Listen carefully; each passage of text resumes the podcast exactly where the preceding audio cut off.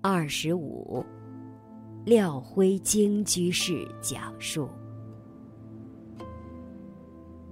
弟子廖辉京与妹妹廖穗京，承蒙大德仁者的爱护与安排，有幸在二零一八年间，在台南极乐寺师父上人的精舍。与师父上人及诸位前辈大德仁者一同用餐。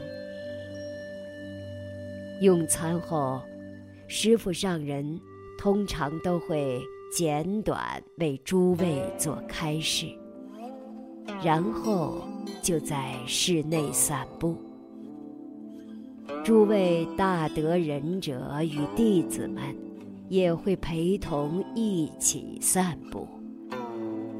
每每师傅上人都会让弟子大德们搀扶着他老人家。近年来，师傅上人讲经时，都说自己年岁大了，衰老了，体力大不如前了。弟子与妹妹看到师傅上人在搀扶下缓慢地行走时，不由内心升起了一阵难过之意。多么希望师傅上人能够健健康康的，永不衰老，永驻世间，教导与救拔我们这些。业障深重的凡夫，引导我们自度度他，复兴中华传统文化，让正法不灭。当时，我们姐妹两人都不约而同的在心里有此念头。这时，师傅上人。正好散步，来到一个镶在墙上的手拉运动拉杆。